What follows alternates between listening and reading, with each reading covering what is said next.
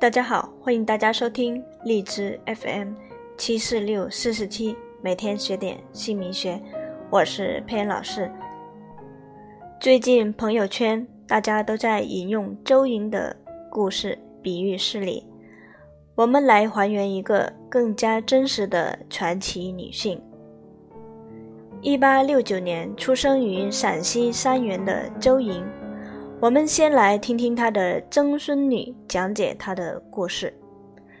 周莹的第四代传人，他的曾孙女吴国华。吴国华说，周莹出生在官宦世家，熟读诗书，善于算学。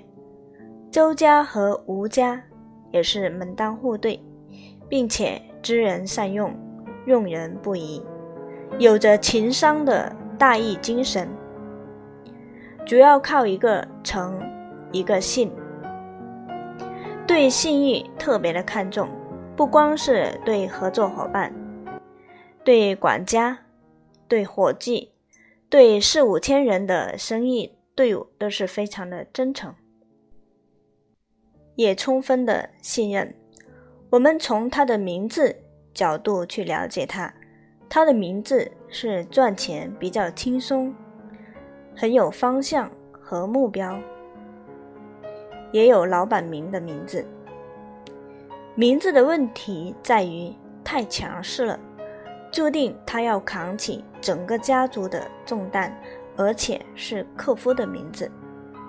只要和他有关的平辈男人都不会好过。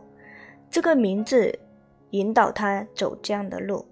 在现实生活当中，你们也可以去验证、去观察周围的亲戚朋友，你就会发现真的是这样的。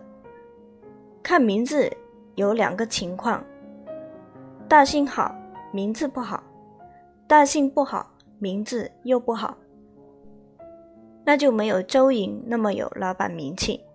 八年前，佩恩老师。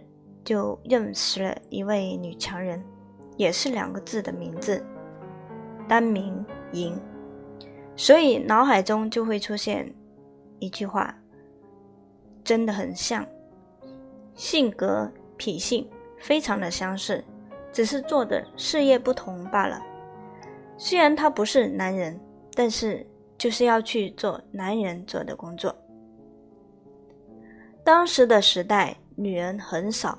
抛头露面，现在的时代不同，但是女人为王，男人就为后，男人就会变得没有用，这也代表克夫。女人会比较劳累、辛苦、奔波，晚年就会孤独，没有伴侣，白头偕老。所以这样的名字，大都是四十岁以后自己带着孩子经营事业。看起来已经五十岁的样子，头发都白了，所以女人的感情、婚姻这块出问题，就容易变成孤家寡人，会显得老很多。如果你们的名字也是单名王，那么你们就来鉴定一下名字是不是出问题了。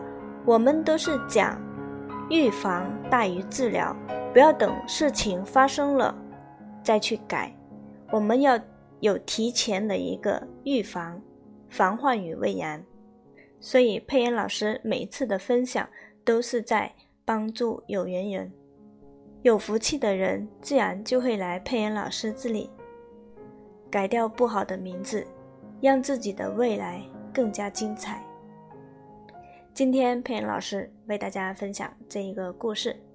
我们下一期为大家分享更精彩的内容，谢谢大家的关注和转发分享，谢谢大家，再见。